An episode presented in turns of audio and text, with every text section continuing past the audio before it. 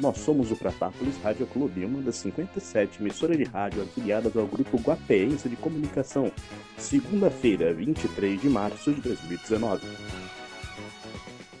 Peraí, foi você. Bem, realmente eu gostaria muito de poder ficar, mas infelizmente eu. Você vai pegar coronavirus! Puxa! Agora sim eu entrei bem. E agora o que eu faço, paizinho? Não passe isso pra mim, moleque! Com licença.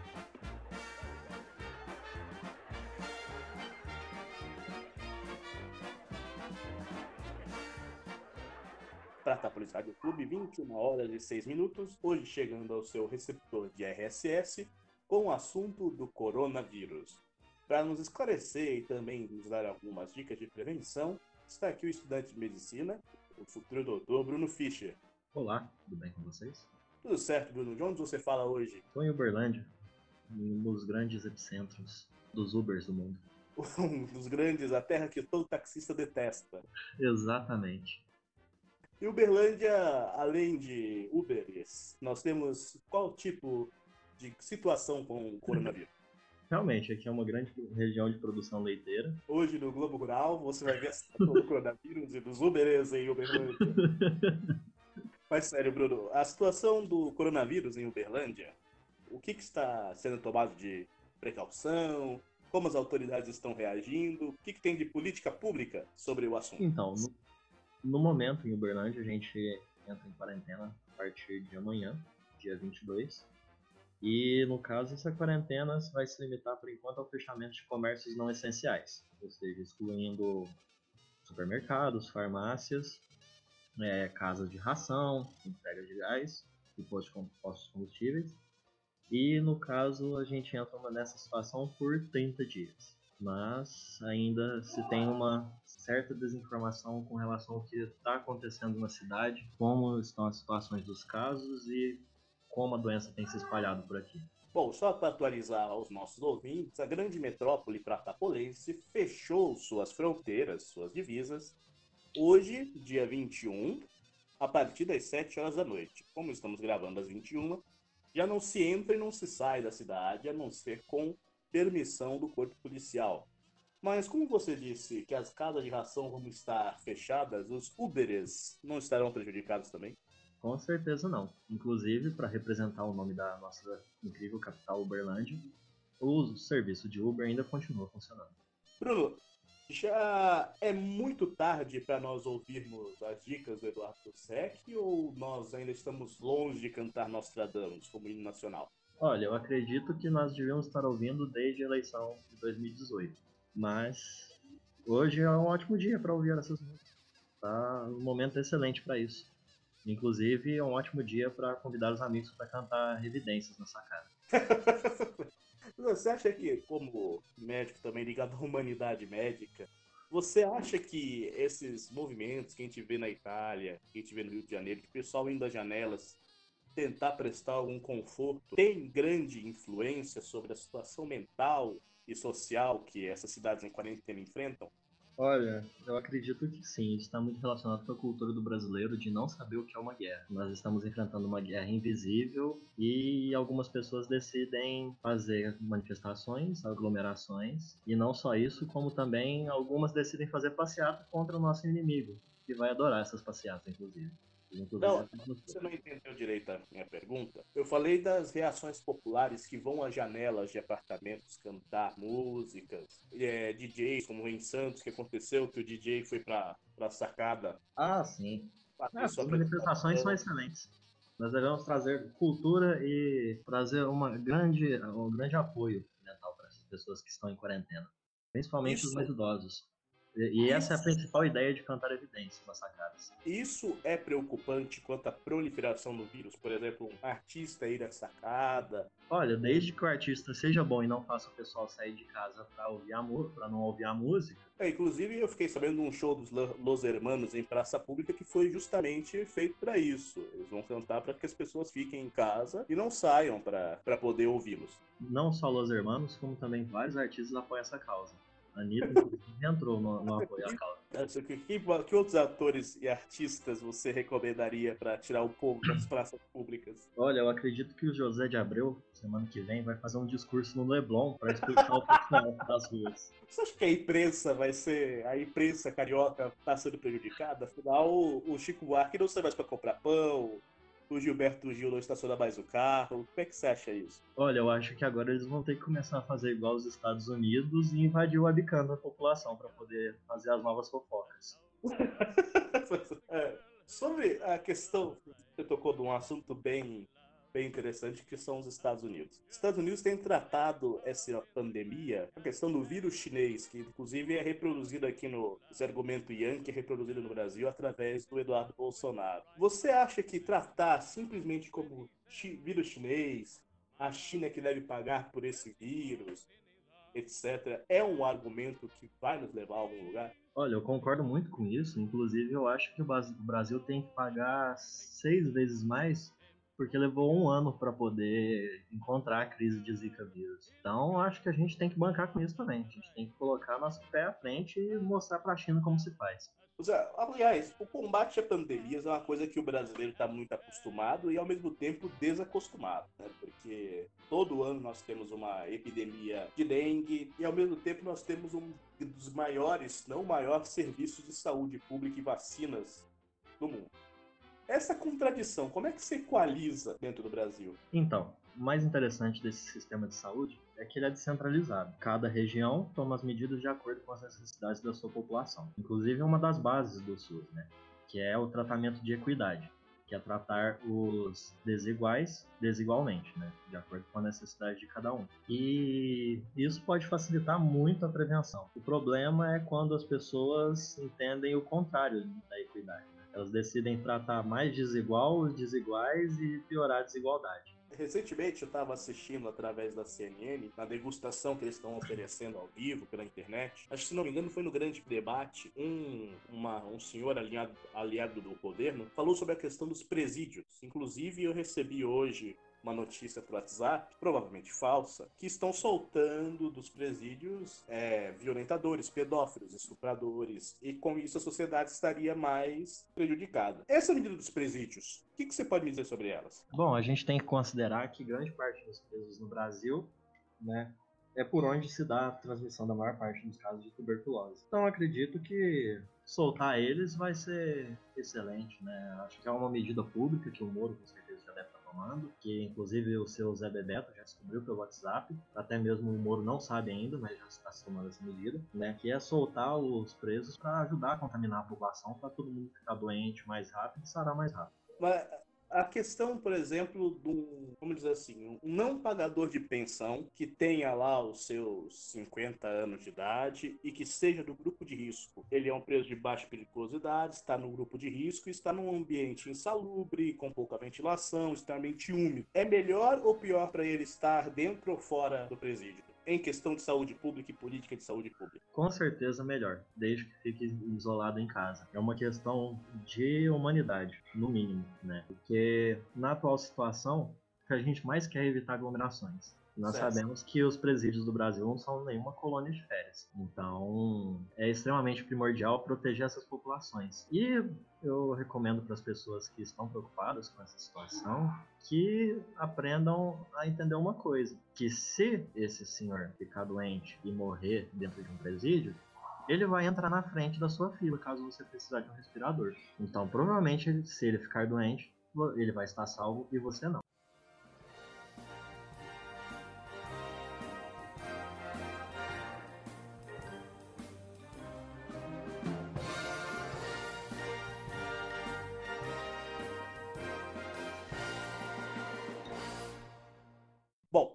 Vamos para o nosso segundo bloco, vamos para a Tápolis Rádio Clube, 21 e 18, horário de gravação, sobre a imprensa e o que ela tem divulgado. Ela tem cumprido um bom serviço ou está fazendo um desserviço, como de costume? Eu acredito que a imprensa tem feito um bom serviço mas a imprensa tem que aprender um pouquinho sobre o que é a epidemiologia e sobre as condições do sistema de saúde brasileiro. Não adianta tentar cobrar exame para todo mundo, senão nós não conseguimos nem ter leito para todo mundo. É, a questão é temos que cuidar dos mais graves. Os, os dados vão ficar falhos? Sim, mas se a, empresa, se a imprensa quiser dados corretos, atualizados e diários, ela que vai buscar esses dados. É, você acha que a divulgação dos dados tem impacto psicológico num momento de crise como esse? Olha, a divulgação dos dados pela imprensa é extremamente importante, mas o mais importante que a imprensa pode fazer nesse momento, que eu vejo que tem feito, é sobre a conscientização da população. O problema da atual situação é que nós não temos como lidar com a situação do jeito que está. A situação é realmente preocupante. E a imprensa está tentando acordar o povo, acredito, com os dados, assustar a população, trazer o medo que está disseminado por todo mundo e ver se entra na cabeça da população. Mas aparentemente a população prefere fazer uma passeata contra o vírus. passeata contra o vírus, como se o vírus fosse um dos candidatos a prefeito ou vereador nessas eleições, né? Eu acredito que eu votaria nele. É, o vírus está fazendo um, um grande serviço para o Brasil, sendo que temos certos 18 altos cargos públicos aí que estão contaminados, né? Exatamente. Ele, inclusive, eu gostaria de compartilhar uma teoria da conspiração, que o Paulo Guedes, na verdade, está apoiando o vírus para candidato, porque ele vai acelerar a reforma da Previdência. vai ser um corte drástico da Previdência se chegarmos aos planos do Paulo Guedes, né? Com certeza, vai ser um corte, literalmente. Aliás, Paulo Guedes, você é um querido, queremos você aqui. É... Bruno, sobre a questão do SUS. Nós estamos vendo nos países da Europa, tem esse mito de país melhor, país desenvolvido, etc. Mas que a maioria não tem um sistema de saúde tão atuante quanto no, no Brasil. Sabemos que as questões de vacina, questão de leitos, questão de um sistema único de saúde são bem deficitárias na Europa e nos Estados Unidos.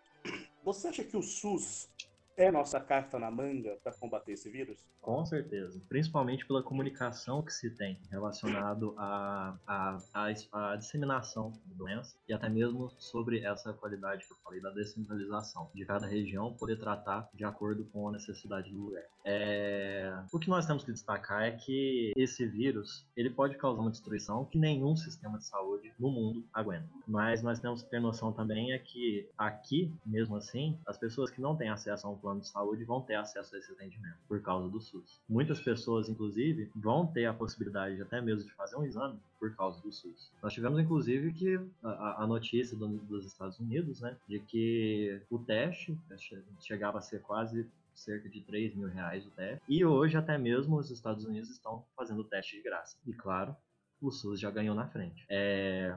Só que o grande problema da atual situação é que esse vírus ele tende a superlotar qualquer tipo de sistema de saúde, qualquer tipo de sistema de saúde. E o que acaba sendo mais desfavorável é que o sistema de saúde brasileiro, o SUS, o sistema público, tem sido completamente sucateado ao longo dos últimos anos. E eu trago aqui uma frase de importância para todos. É dever cívico e brasileiro defender o SUS. Não importa se você é de direita ou esquerda. O SUS é um bem brasileiro. A Espanha tem nacionalizado e estatizado vários hospitais particulares para conseguir leitos para tratar o corona. É, o SUS, obviamente, tem mais leitos do que a Espanha inteira.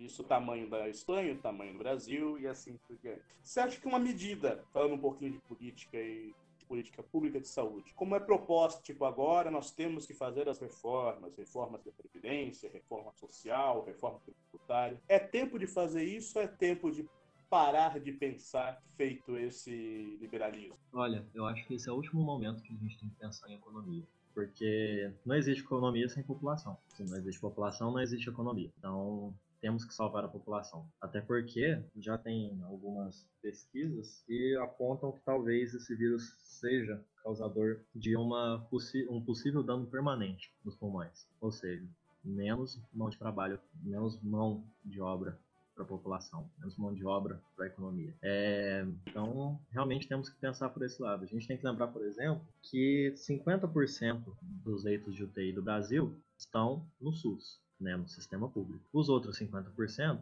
são 50% a cada dois, um é no SUS. Exatamente, a cada dois leitos, um é no SUS. Eu não tinha noção desse, desse número. Eu achava que não era tão expressivo quanto a UTI, pelo número Sim. de hospitais particulares que nós temos. Então. Apesar que tem a questão que vários hospitais particulares, por exemplo, as Santas Casas, as beneficências portuguesas, atendem pelo SUS. Também. Sim, Então- esses mesmos já são contados como parte do sistema público, né? Apesar de ser uma parceria público-privada, ele mesmo já é contado como leito de UTI público, porque qualquer um que seja encaminhado pelo SUS pode ser recebido lá. Ele está que- reservado a um uso social do SUS, então. Exatamente. Só que na atual situação, nós temos que lembrar que 50% dos leitos são particulares. Inclusive, nós temos que lembrar que no começo dessa crise toda, muitos hospitais particulares não queriam atender e não queriam tratar nas suas UTIs os pacientes de coronavírus. Então, nós temos que lembrar também, nesse ponto, que 50% dos leitos de UTI que são dos sistemas particulares, atendem somente 25% da população. Sobra para o SUS atender 75% da população com metade dos leitos do país. E aí, nesse momento, que a gente preocupa um pouco, né? Porque como o sistema particular vai lidar com isso, a gente não sabe. O SUS a gente sabe muito bem como vai funcionar. Vai, vai fazer tudo que pode, vai fazer o necessário. Mas vamos ver. Não é à toa que eu não discordo nem um pouco da medida espanhola de se estatizar os, os hospitais particulares.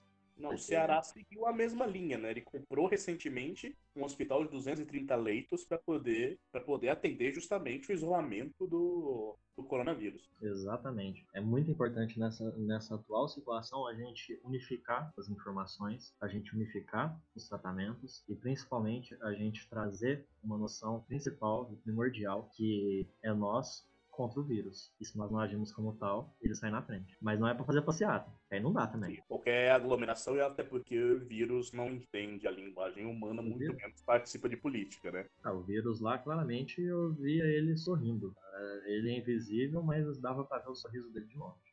A, passeata contra o vírus é um service-service sem balança para ele. Exatamente. É imperativo o nosso isolamento. É extremamente necessário. Isso tem que entrar na nossa cabeça. Quarentena não é só para nos protegermos, principalmente os mais jovens. Essa, essa é para os mais jovens. Quarentena não é para nos protegermos. Quarentena é para proteger os mais velhos, os que têm mais necessidade de atendimento e aqueles que vão lotar o sistema de saúde. Se você ainda tiver dúvida disso, lembra que na Itália e na Espanha, pacientes graves com mais de 80 anos estão sendo deixados de lado sem qualquer tratamento porque tem pessoas com mais chance de sobreviver que precisam mais dos aparelhos. Então, se você tiver uma avó na cidade, um avô na cidade, uma bisavó, um bisavô, pensa nisso antes de sair pra rua. Pratápolis Rádio Clube, 21 horas, 29 minutos, horário de gravação.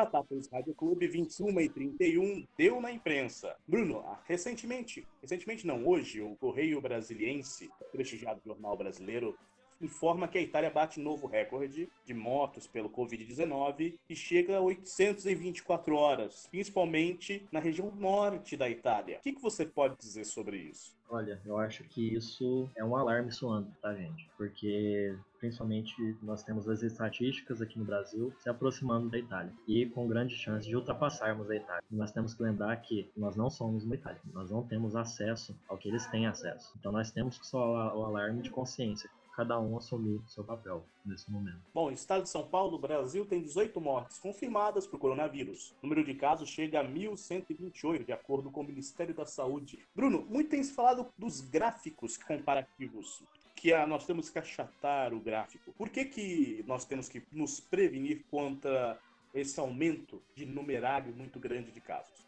A diminuição do gráfico é extremamente importante, principalmente porque esse gráfico é relacionado à possibilidade de atendimento em UTIs e em isolamentos em hospitais. É, a partir do momento que a gente estoura esse gráfico, quer dizer que nós vamos ter mais pessoas graves do que nós podemos cuidar. Logo, a mortalidade aumenta. O que era uma mortalidade de 2%, quase 3% em alguns lugares, e na Itália chega a 7%, é exatamente por causa disso.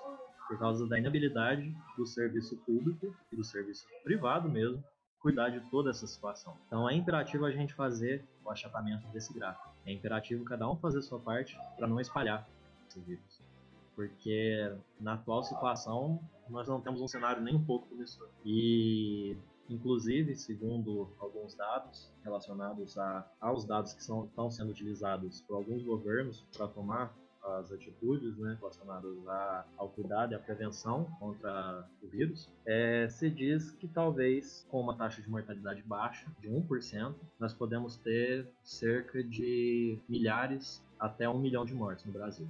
É... É, vale pensar que o coronavírus rende mais do que a poupança, né? Então, 1% de 1.128 é um número já considerável. Exatamente. Então, é, é um número preocupante. É um número extremamente preocupante. E isso considerando uma mortalidade de 1%. Esse estudo é o que eles consideram, uma mortalidade de 1%. É, nós já sabemos que na atual situação do país a gente já conseguiu alcançar uma mortalidade de 1,6%. Já é um tesouro direto. Exatamente. R7.com e Rede Record de Comunicação. Record muda a grade de domingo e sacrifica Xuxa. Você acha que o sacrifício humano é realmente capaz de deter o coronavírus? Olha, quanto menos gente para poder pegar o vírus, melhor. E a Xuxa é grupo de risco, né? Ela é uma sexagenária. Exatamente. E além do mais, temos que considerar que pode ter sido ela a origem do vírus. Por causa do, do pacto que ela fez né, quando era mais jovem. Havia uma notícia também que, de tanto cantar Dorime no início desse ano, nós brasileiros seríamos culpados do coronavírus. O que, que você diz sobre isso? Olha, eu acho que na verdade não foi a quantidade como foi cantada. Eu acho que foi o cover forró que fizeram que desagradou. Você acha que seria uma disputa pau a pau de responsabilidade entre o Dorime Funk e o Dorime Forró? Olha, eu acredito que ambos competiram uma batalha de bandas e ambas abriram cada um seu portal do inferno. Inclusive, já está surgindo casos de gripe aviária na... Acredito que seja relacionado ao funk, né? Porque se fala muito de funk. Você acha que, por exemplo, na época da década de 90, nós tínhamos o pintinho amarelinho sendo cantado ali na house e não teve nada disso? Exatamente. Tivemos um surto de gripe aviária. Você acha que isso não pode ser uma vingança espiritual do Gugu? Olha, acredito que o Gugu tá fazendo isso para conscientizar a gente sobre a importância da piscina de sabão, né? E agora tá todo mundo mergulhado procurando um sabão. É, inclusive, eu acho que é um programa educativo que deveria ter para dar um apoio nesse momento. É, realmente, nessa época, a juventude lavava muito mais a mão, não é? Exatamente. 21 horas 37 minutos, Tratápolis Rádio Clube, o maior podcast da metrópole tratapolense.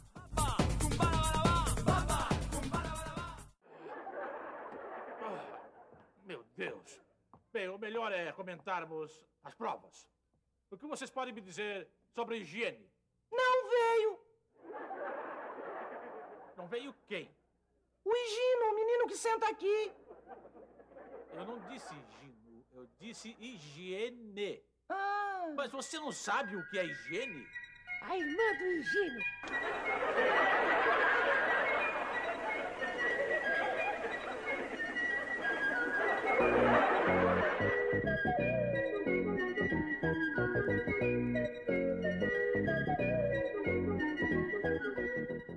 21 horas 31 minutos, Pratápolis Rádio Clube do coração de Pratápolis para o mundo. Bruno, 20 segundos de lavagem de mãos para você nos explicar como lavar as mãos. Então, temos que lavar as palmas, entre os dedos, no dorso das mãos, lembrar sempre das unhas e também nos polegares e completar as munhecas, sempre com água e sabão. Não esquecer que tem que fazer espuma, porque daí você tem a certeza que realmente está sendo feita a limpeza adequadamente e essa limpeza tem que ser feita por no mínimo 20 segundos para garantir que tenha tido tempo de fazer o contato com a possibilidade de vírus nas suas mãos e que ele possa ter sido exterminado. É... Só uma explicaçãozinha bem básica do porquê lavar as mãos é importante e até mesmo mais importante do que usar o álcool em gel, quando estiver em casa, lave as mãos. Não precisa usar álcool em gel, mas lave sempre as mãos. É, é que o vírus ele tem uma camada bilipídica, que é formada por gordura. E essa camada, quando entra em contato com um solvente, né, que no caso é um, o, o, o sabão, ela vai se dissolver, ela vai ser destruída e assim o vírus vai morrer.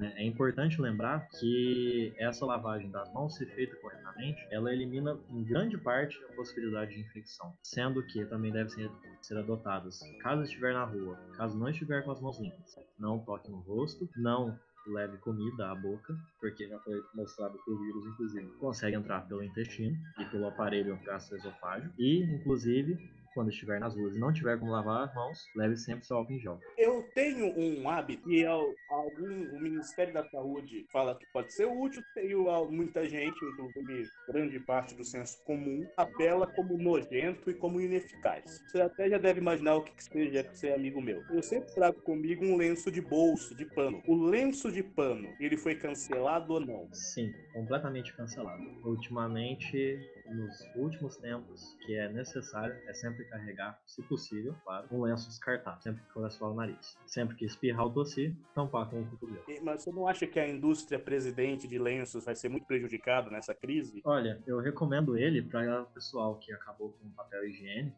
no desespero, talvez ele possa ser usado em substituição. Depende também da consistência do- da obra, né?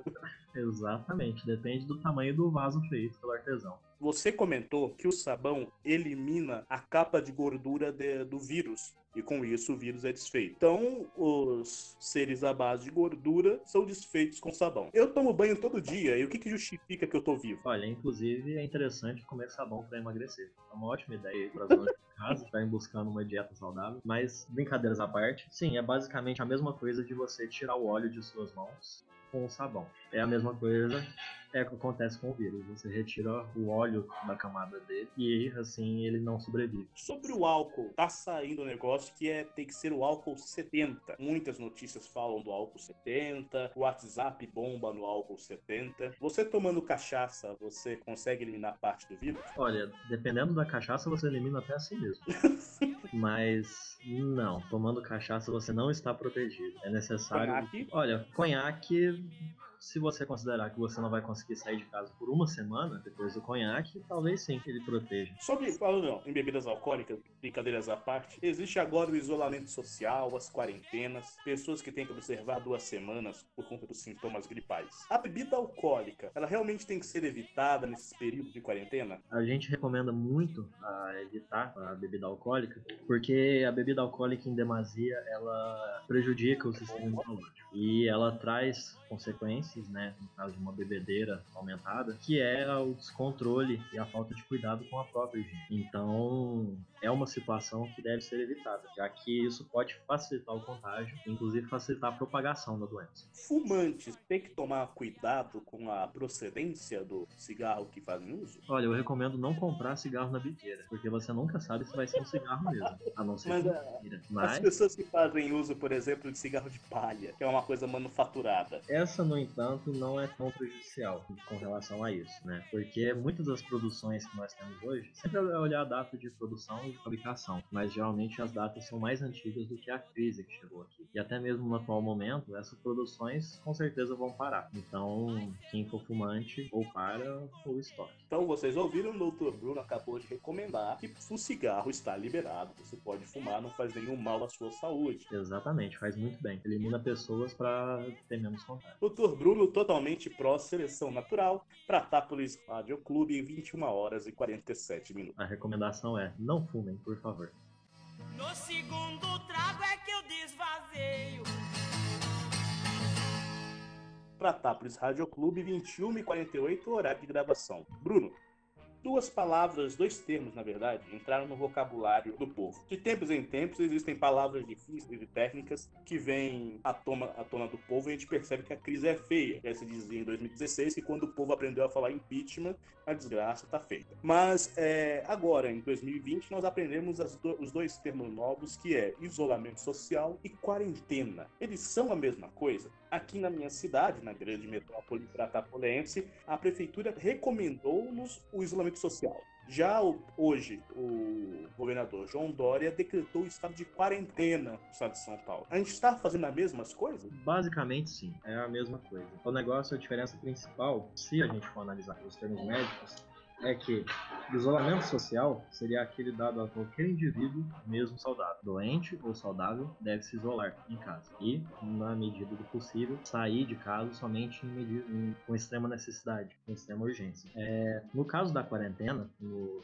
critério médico, é adotado para pessoas que apresentam sintomas. Essas pessoas que apresentam sintomas ficam isoladas dentro de casa, inclusive isoladas da própria família. É inclusive necessário e importante que ela, se possível, possa ficar em cômodos separado para não poder transmitir. E qualquer pessoa que for ter contato com ela, que for cuidar dela, que ela mantenha sempre uma máscara e a higiene também, com muito cuidado. Então, dos termos médicos, eles são divergentes, eles são, de certa forma, divergentes. Mas, como se adotou um uso disseminado de todas as formas, acaba que, atualmente, quarentena e isolamento acabam se tornando a mesma coisa. Bruno, para encerrar desse assunto tão leve que é pandemias, mortes e, e crise mundial, qual música você gostaria de terminar o nosso programa de hoje? Olha, eu acho que a gente pode pedir uma do setembro 22. Qual? Um Minuto para o Fim do Mundo. É a banda do cara que sonha ser policial. Ser PM aos 22. Bom, com um minuto para o fim do mundo, com todos os direitos garantidos ao CPM 22, Pratápolis Rádio Clube, o maior podcast da metrópole pratapolense. Boa noite, Bruno.